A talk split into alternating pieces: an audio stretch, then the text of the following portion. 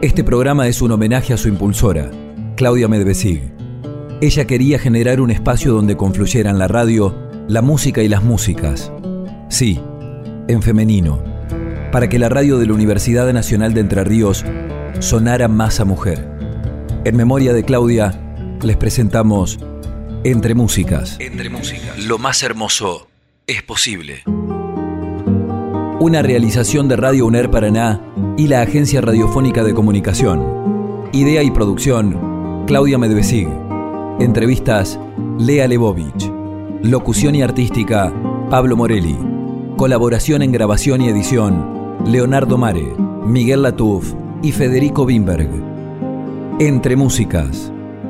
Hoy escuchamos a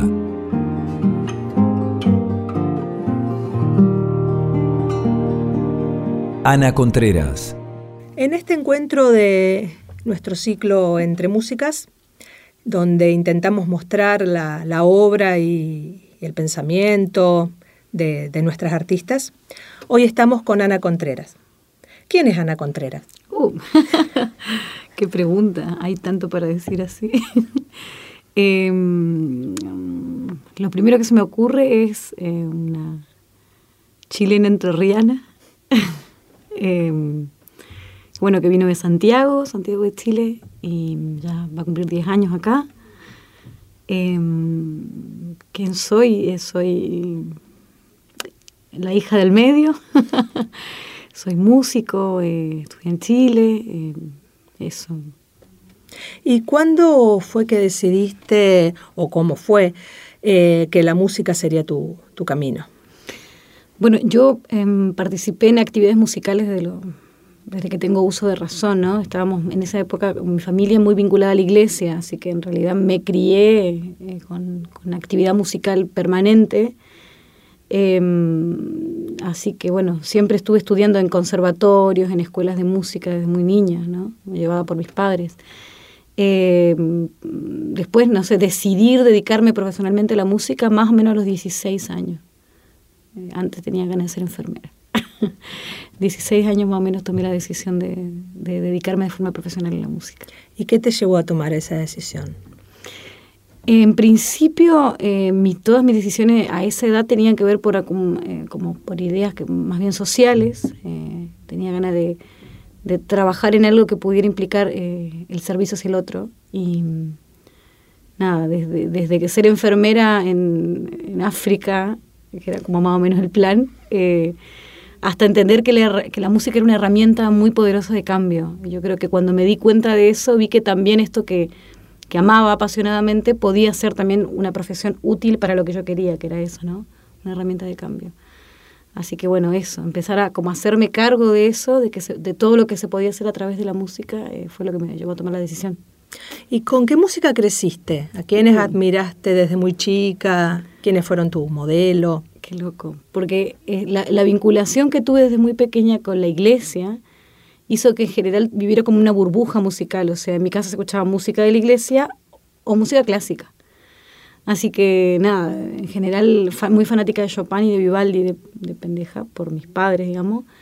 Y después mucho, mucho seminario y mucha música de iglesia, ¿no? De, grandes referentes para el, para el músico, eh, para el, para el mundo cristiano de la música con los que tomé clases, con los que pude viajar y compartir, pero que bueno, que, en general me mantuvieron en una burbuja de lo que respecta de otros tipos de músicas con los que me vine a encontrar cuando entré a la universidad. Eh, ahí puedo decir que sí hice referentes así más fuertes en cuanto a música.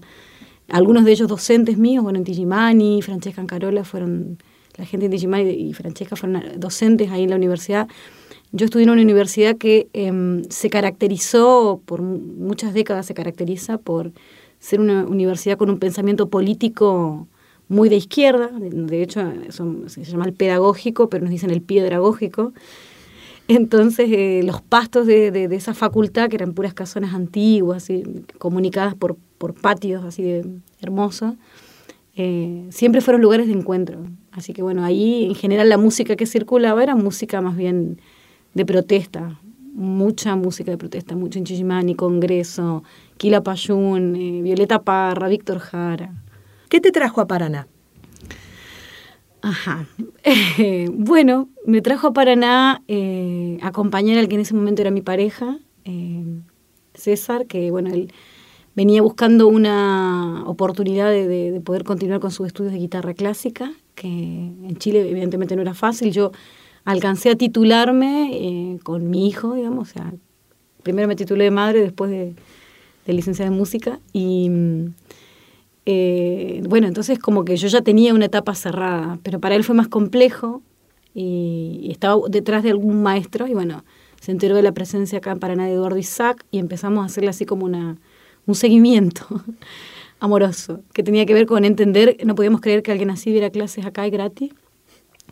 Así que, bueno, eh, me parece que fueron como tres meses los que tomamos la decisión desde que él se dio cuenta quién era el escribe y plantea la posibilidad de venirnos hasta que decidimos y vendimos los pocos muebles que pudimos vender, lo demás quedó ahí amontonado, y nos vinimos, desarmamos todo y nos vinimos. Se vino él primero y después a los tres meses me vine yo con Eliu, que en ese momento tenía tres años. ¿Y cómo fue ese cambio de, paisajes tan rotundo? Sí, eh, creo que lo que más me costó más que el paisaje, porque el paisaje me encantó siempre, fue la temperatura. Me acuerdo haber llegado un 14 de mayo a vivir acá y habían 32 grados.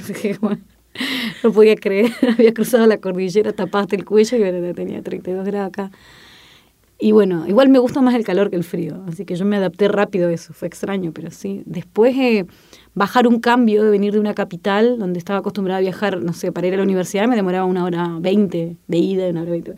bajar ese cambio fue para mí importante, necesario, ya venía muy cansada de la locura de una capital Así que me vino bien así acostumbrarme a, dormir la siesta, a tener, hacerme los tiempos para ir a disfrutar del río. Así que bueno, eso, me adapté rápido, creo. ¿No extrañas la montaña? Sí, la montaña sí. La montaña la extraño mucho. De hecho, lo estoy asumiendo como con más certeza estos últimos años y me estoy escapando mucho a la montaña, ni siquiera a, a Chile. Me voy a Mendoza, me instalo en algún hostel y hago mucha montaña. Hago rafting, hago rapel y hago trekking por la montaña. Extraño mucho.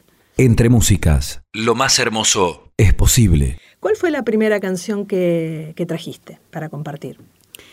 La primera canción que, qué loco, la primera canción que le pasé se llama Guayno por despedida. Es una canción mía. El año pasado es como que se liberó algo que venía medio trabado hace varios años, que es volver a componer. Y Guayno por despedida es una canción em, que habla de, del amor que, me va generando Paraná en, en un momento en el que se cuestionaba eh, irse de acá. ¿no? Estaba con, mi pareja en ese momento la pregunta de irnos, de trasladar a otro lugar donde él pudiera sobre todo desarrollarse más musicalmente. Y, teníamos una disputa así afectiva respecto de eso, de que yo tironeaba para atrás el proyecto y él lo tironeaba para adelante. Entonces, bueno, Guayno por despedida es eso, es una despedida o una sensación de nostalgia de alguien que, se está marchando. Así que bueno, la, primera línea de la letra dice yo no quiero partir. Así que bueno, era, era eso, ¿no? Eh, así que por eso la elegí, porque pensé, bueno, qué canción me parece emblemática y simbólica de, de este estar asumiendo de a poco, creería que los últimos meses estarme asumiendo de acá. Eh, y bueno, me pareció emblemático eso.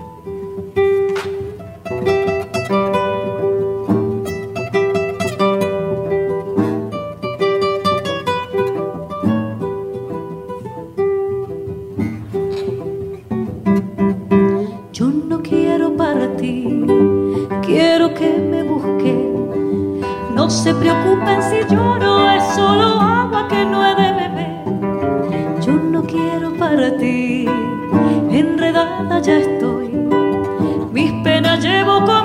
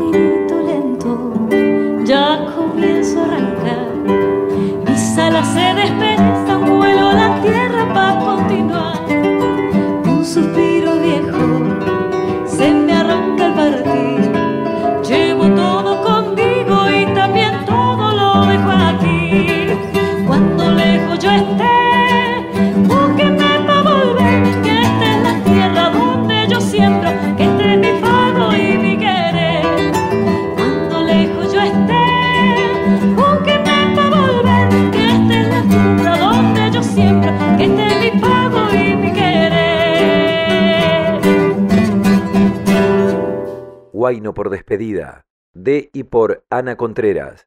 Decías que esta canción es tuya y que, bueno, volviste a componer.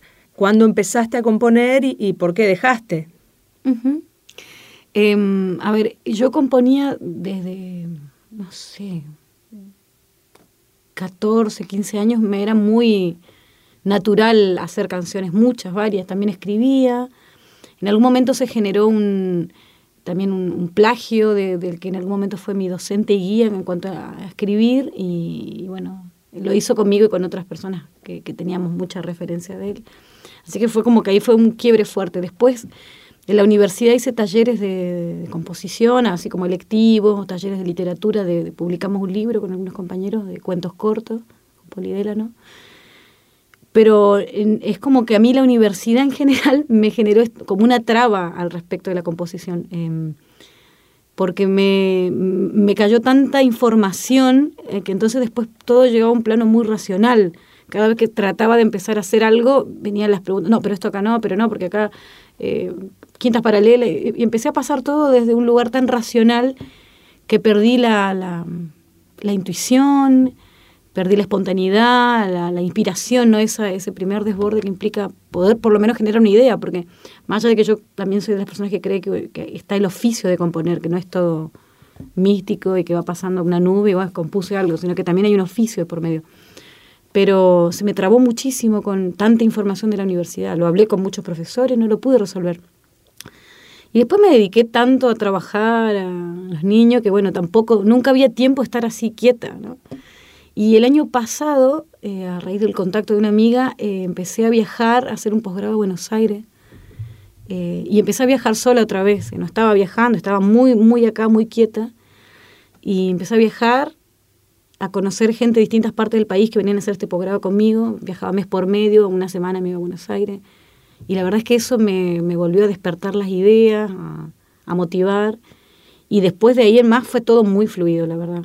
Muy fluido. O sea, fue un año, el año pasado fue un año muy fructífero en cuanto a la composición de muchas canciones y sobre todo porque empecé a armar y a tocar, a tocarlas. Ahora, el próxima semana me voy a una pequeña gira a Rosario y a Buenos Aires a tocar mis canciones, así que estoy contenta. Pero fue como así, de, de- de- de nada a todo de vuelta.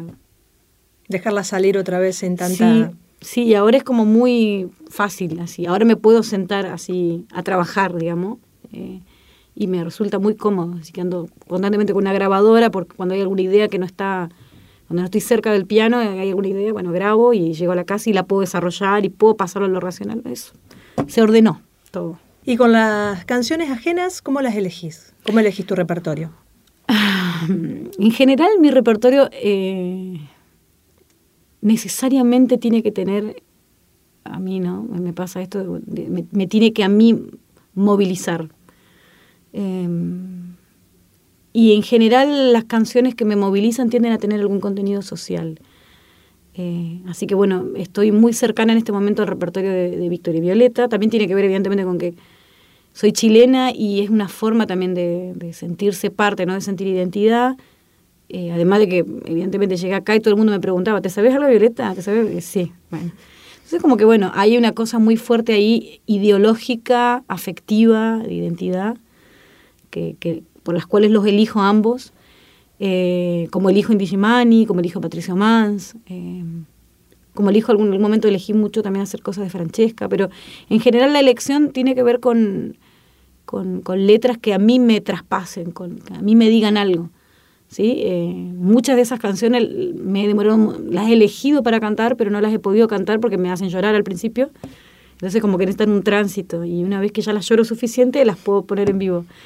Pero ha sido... Es una imagen muy, muy rara y muy linda, de llorarse una canción. Sí, mira, ahora te estoy preparando una que no he cantado nunca en público y la estoy llorando. Estoy en esa etapa de llorarla mucho para no llorarla en vivo. ¿Y con el jazz? ¿Cómo ah, elegís? Bien. Con el jazz también tiene que ver con, con, con, gustos personales, sobre todo. Bueno, ahí también somos un quinteto, entonces también ahí hay aportes de todo. Ahí no soy yo solamente la que elige. Em, sí, muchas cosas, eh, bueno, jazz tradicional, esa fue como la, la, perspectiva con la cual iniciamos el proyecto. Eh, así que desde ese lugar eh, ya es más fácil definir algunos criterios, aunque hemos ido variando de a poco, ¿no? Pues algo de bossa nova, pero en general em, ha sido una construcción colectiva el repertorio de jazz. Yo propuse cosas que yo conocía desde hace años y que me transitaban, como te contaba, algunas cosas de Ella Fitzgerald que me gusta mucho. Y son letras más allá de que, que son en inglés, son letras que a mí me atraviesan. Cry Me River es una puñalada. Em, ah, My Funny Valentine es también... Sí, son, como de las canciones que yo sé que yo elegí y cuyas letras eh, me conmueven hasta el alma. Sí.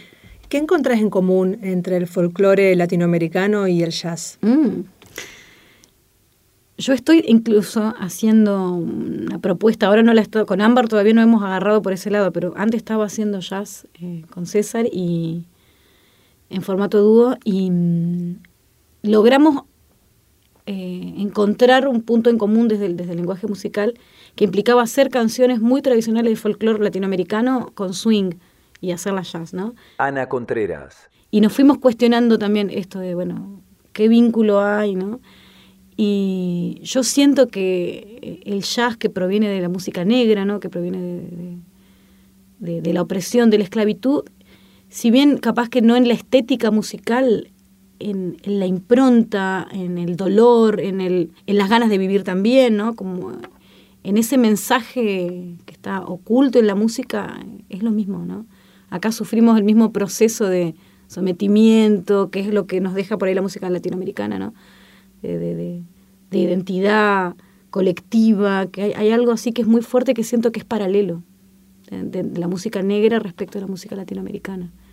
Y bueno, y me he podido dar ese placer que te decía recién de, tomar algunas canciones de latinoamericana como Gracias a la Vida, eh, La Exiliada del Sur, y hacerlas conversión, en ese momento con César, conversión swing, que nos ha parecido una apuesta también así a hacer jazz en español, que es un poco lo que me gustaría en algún momento generar como propuesta. ¿Cómo es dedicarse a cantar y, también a la enseñanza del canto en una ciudad como Paraná? Uh, buenísimo. ¿Por qué? Yo desde que vine acá siempre dije que Paraná es una ciudad donde se canta mucho.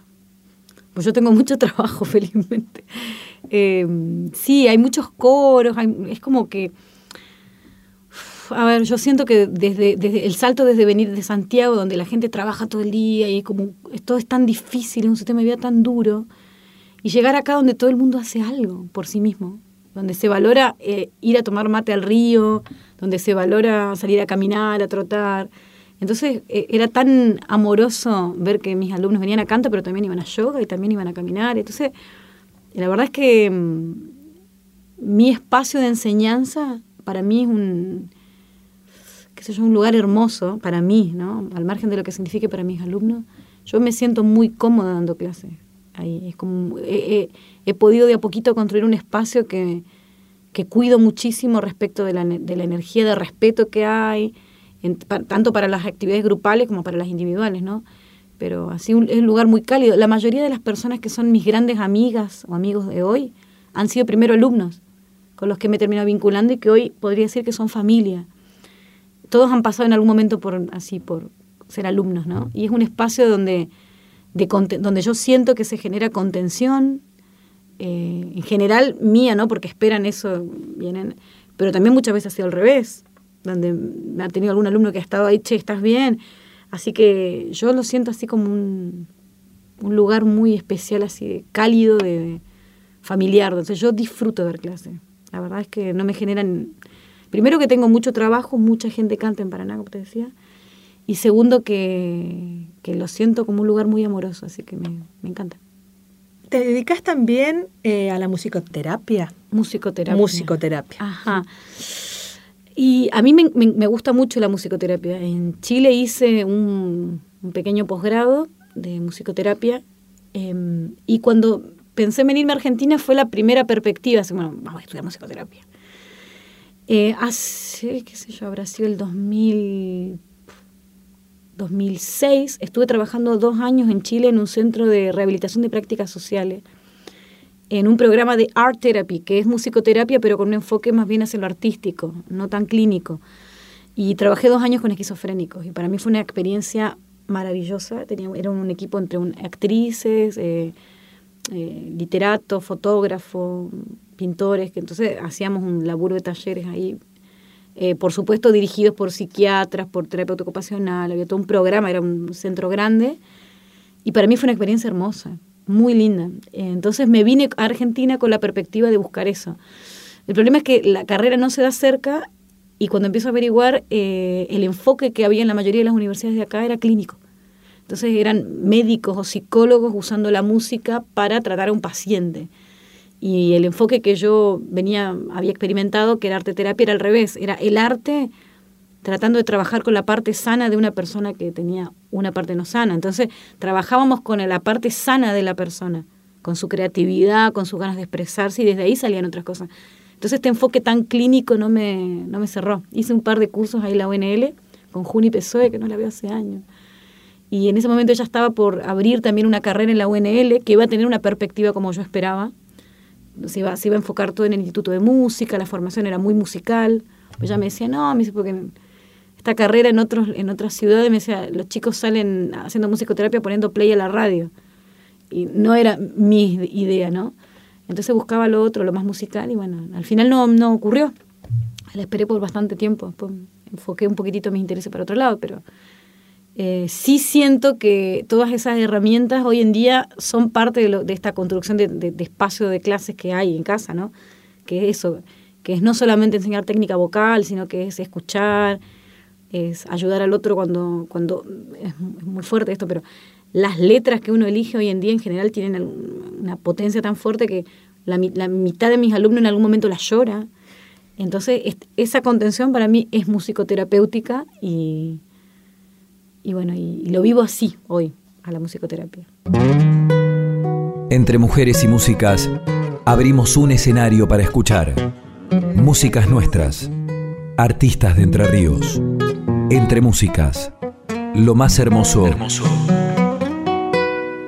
es posible.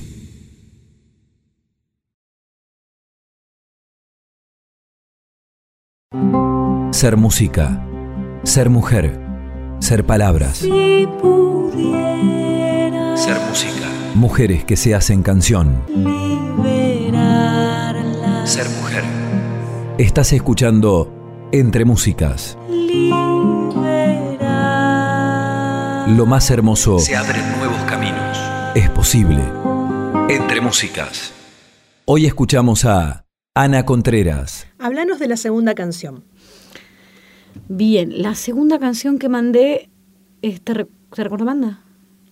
Me quedé con la duda. Mira, habías eh, anotado lo único que tengo, ah, pero ahora nos dejaste Te recuerdo Amanda.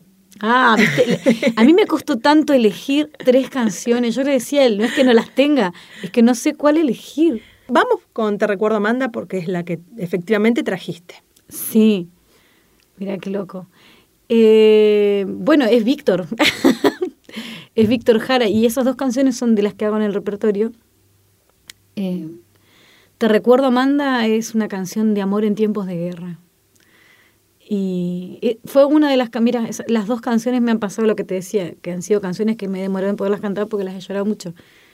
Eh, y bueno, nada, Te recuerdo, Amanda, es una canción que hago hace años, que representa la injusticia de una época que no viví de forma presente, pero de la cual soy heredera por un montón de motivos.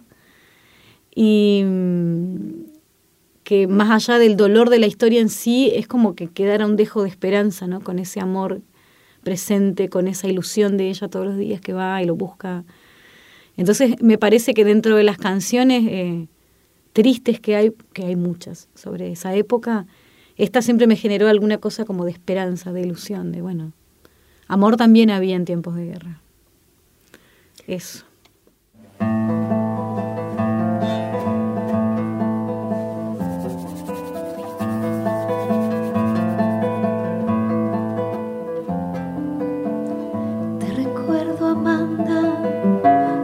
calle mojada, corriendo a la fábrica donde trabajaba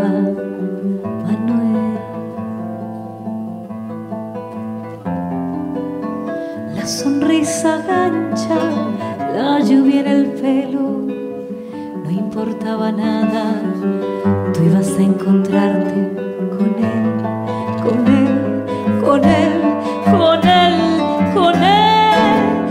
cinco minutos, la vida es eterna y en cinco minutos suenan las sirenas de vuelta al trabajo y tú caminando lo iluminas todo, los cinco minutos te hacen florecer.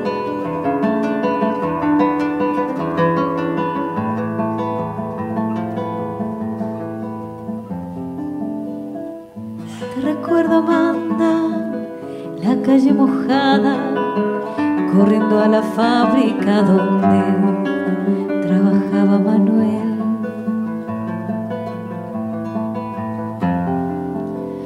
La sonrisa gancha, la lluvia en el pelo, no importaba nada, tú ibas a encontrarte con él, con él, con él,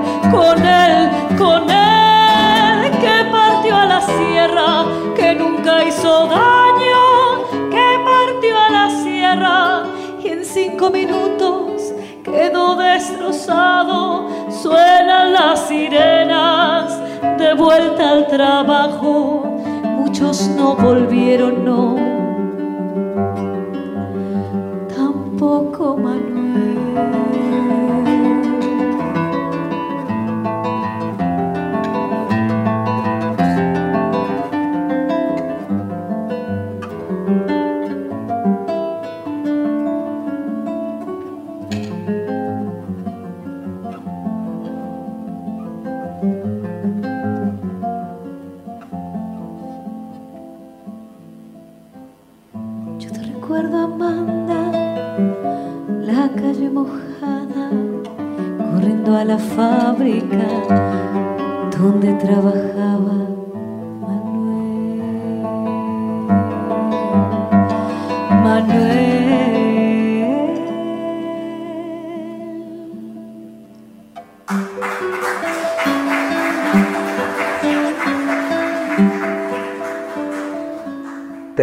Amanda, de Víctor Jara, por Ana Contreras.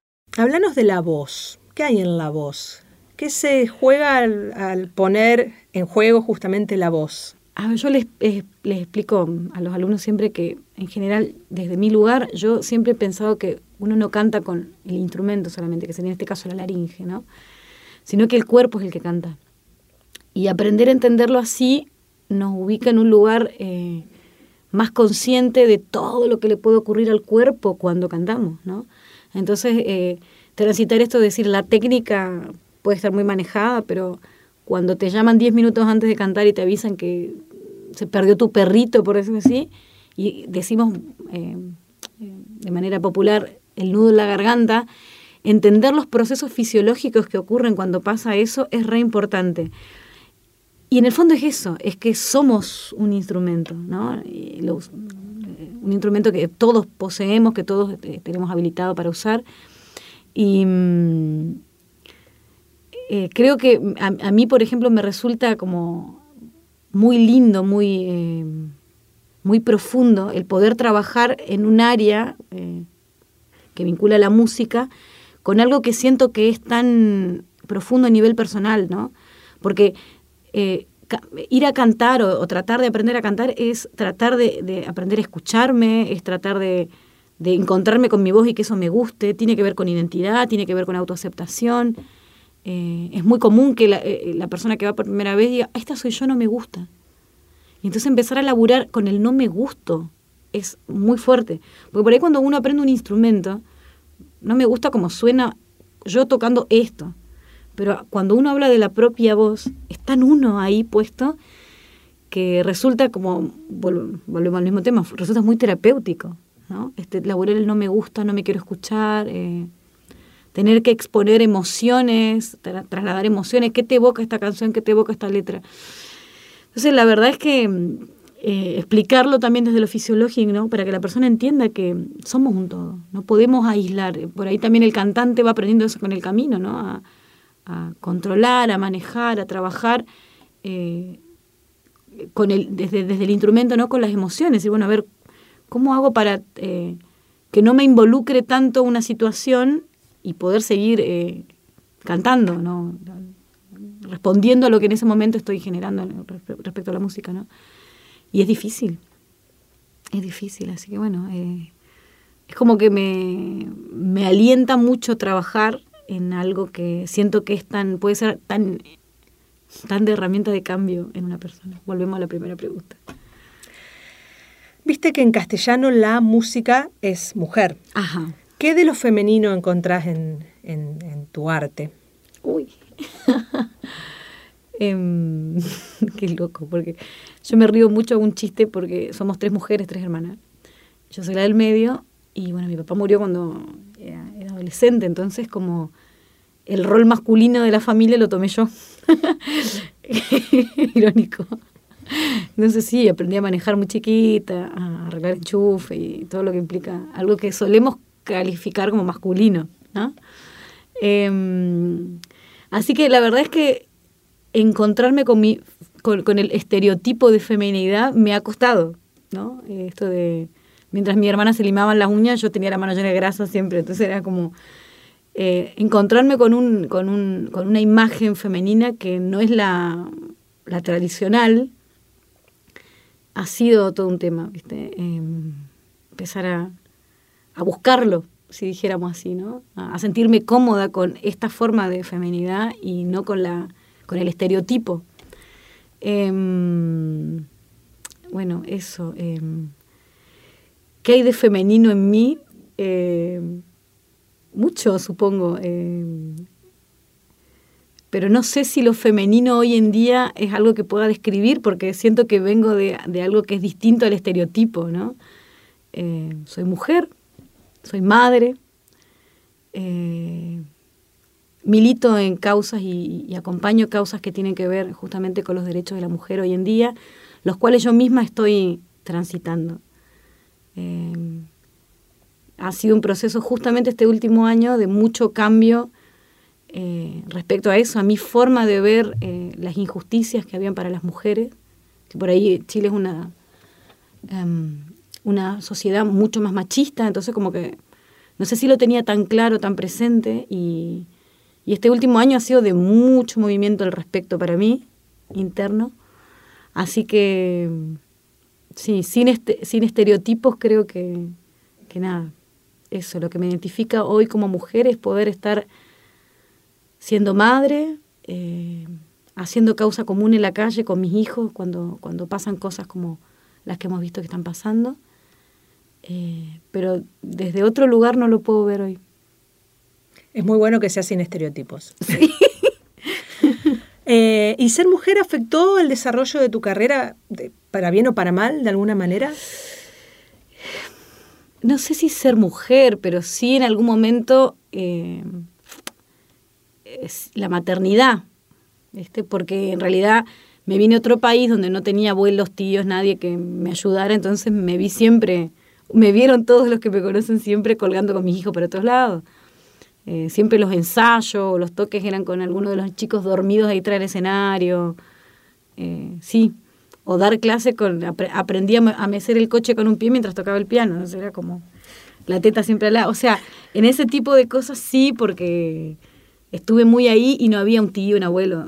También por eso también el aceptarme de acá, que ha sido un proceso, también me ayudó para empezar a, aceptar la construcción de una familia elegida y poder permitirme por esto, por ende, el llamar a alguien como ahora y decirle, che, venía a cuidarme los chicos un rato porque si no habría venido con ellos, o sea, ahí capaz, pero no sé si es una cosa de lo femenino, sino de, de mi forma de ver lo femenino, ¿no? Es decir, no pedir ayuda, no, ¿no? O sea, son, insisto, como viejos moldes que no necesariamente tienen que ver con, que haya sido difícil en sí por ser mujer, sino que por la forma en la que aprendí a ser mujer, a que había que hacerse cargo de todo. Había que estar atenta, disponible, contenta y, siempre, siempre que resultara todo bien, ¿no? Los, los niños tenían que estar bien, la carrera había que dar clases bien y bueno, ya no. ¿Cómo imaginas tu futuro, tu carrera, mm. los próximos? Yo tengo un montón de proyectos, o sea, como que se me, se me hace poco el tiempo.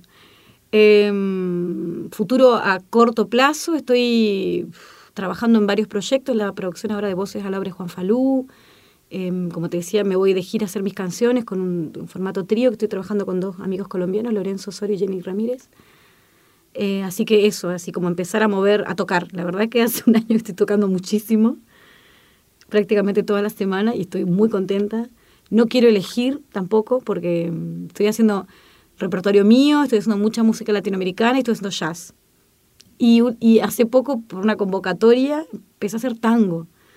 Pero me pidieron un favor y después eso generó que me, hicieran otra invitación y, y entonces como que... Y no tengo ganas de elegir porque son todos géneros que me encantan entonces como que estoy contenta haciendo, con todo el respeto que merece a cada género y a la gente que se dedica puntualmente a eso, estoy muy contenta aprendiendo y haciendo esto. Eh, así que nada, viajar en, principio, empezar a, tocar afuera. Tengo en perspectiva un viaje largo por Latinoamérica que implica conocer e impregnarme de otras músicas eh, para el verano. Eh, estoy inscrito en una maestría Así que empezar a eso, a viajar también para, terminar la maestría. Estoy contenta también con el rol que estoy pudiendo desempeñar, eh, sobre todo a nivel de contención con mis alumnos de la facultad, de la Escuela de Música, en varias carreras, pero justamente los de canto popular es como que estoy sintiendo mucha identidad con lo que se puede hacer ahí. Entonces ahí mm, siento que eh, está haciendo un aporte importante y me, me remotiva a hacer proyectos con ellos, con centro estudiante. Em, eso, estoy haciendo muchas cosas que me tienen contenta. En la radio de la universidad estás escuchando Entre Músicas. Hablanos, casi llegando al final, de la tercera canción. Bien. La tercera canción se llama eh, Tonada al Sol y es una canción que le escribí a mi hija. Es mía también. Eh, eso, dentro de este año que fue muy movilizante respecto a la composición, surge una canción para ella, después hay una para él, por supuesto, porque me cagaron, me retaron, mamá, porque Antú tiene una canción y yo no. Y bueno, hay una canción para cada uno, pero la de ella está grabada, la de él no. Así que bueno, falta para eso. Em, espero que falte poco, porque las intenciones son empezar a grabar ahora a fin de año. Em, y Tonada al Sol habla de ella, mi hija es un torbellino, es es sociable, es alegre, es eso. torbellino de arrullos, dice en un momento la letra. Y ese es Antú. Y me parecía que eh, dentro de este proceso de, volver a componer, de estar llena de, proyectos y de cosas así, muy, muy, eh, ellos han sido tan parte, así que tenía que haber algo que, implicara eso, ellos, mi familia. Em, así que eso, por eso tenía que haber algo vinculante a ellos. Eso es Tonada al Sol.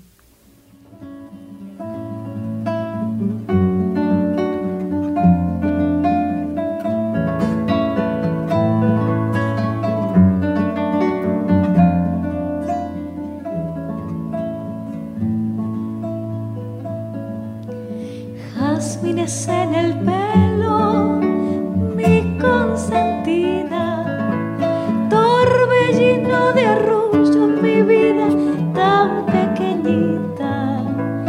Se me escapa en los dedos tu sonrisita, cuando te tengo cerca, mi vida todo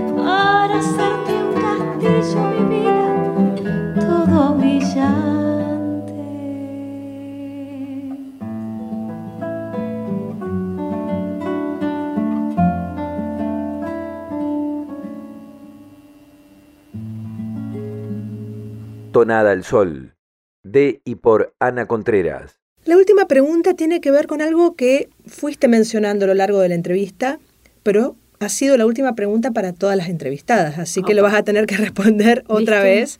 Y es sencillamente, ¿para qué sirve la música? Mm. Yo creo que pueden haber tantas respuestas para eso. Yo, desde, desde como empezamos esta entrevista, te conté que la elegí como herramienta de cambio. Siento que, eh, que todas las personas, todos los seres humanos nos vinculamos de alguna forma u otra con la música. Entonces, esa posibilidad de, de poder llegar a otro a través de esta, de este lenguaje es una enorme herramienta, una enorme posibilidad de generar cambios. Cualquiera sea el cambio, ¿no? Algunos, positivos, otros negativos, por supuesto. Depende de quién la use la herramienta.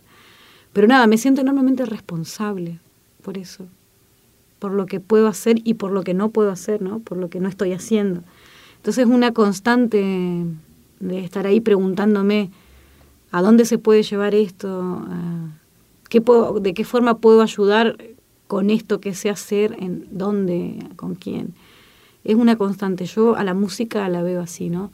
Es un lenguaje, eso lo, lo leemos por todos lados, es un lenguaje, es comunicación, pero también es una herramienta de cambio, es una herramienta de identidad. Eh, no solo la letra, que es lo más loco, ¿no? Cómo nos genera la escucha de la música en sí identidad. Entonces, cuando pienso en todos esos parámetros, digo, bueno, ¿y yo qué hago? Que yo me dedico a enseñar esto que genera todas estas cosas positivas. ¿En qué punto estoy siendo responsable de esto que tengo en las manos y, hasta qué punto estoy pudiendo eh, ser generosa con ello, eh, ser cuidadosa, ser revolucionaria también con ello? Y ahí estoy. Creo que ese es por lo menos mi norte por ahora, con lo que creo de lo que tiene que hacer la música. Después los años dirán, que uno siempre cambia la perspectiva, pero o no. Pero bueno, por ahora es eso. Muchas gracias. Un placer, muchas gracias a vos. Ser mujer. Un mapa de música. Un claro de río. Una fiesta de fruta. Entre músicas. Ser música. Lo más hermoso es posible. Entre músicas. Entre músicas.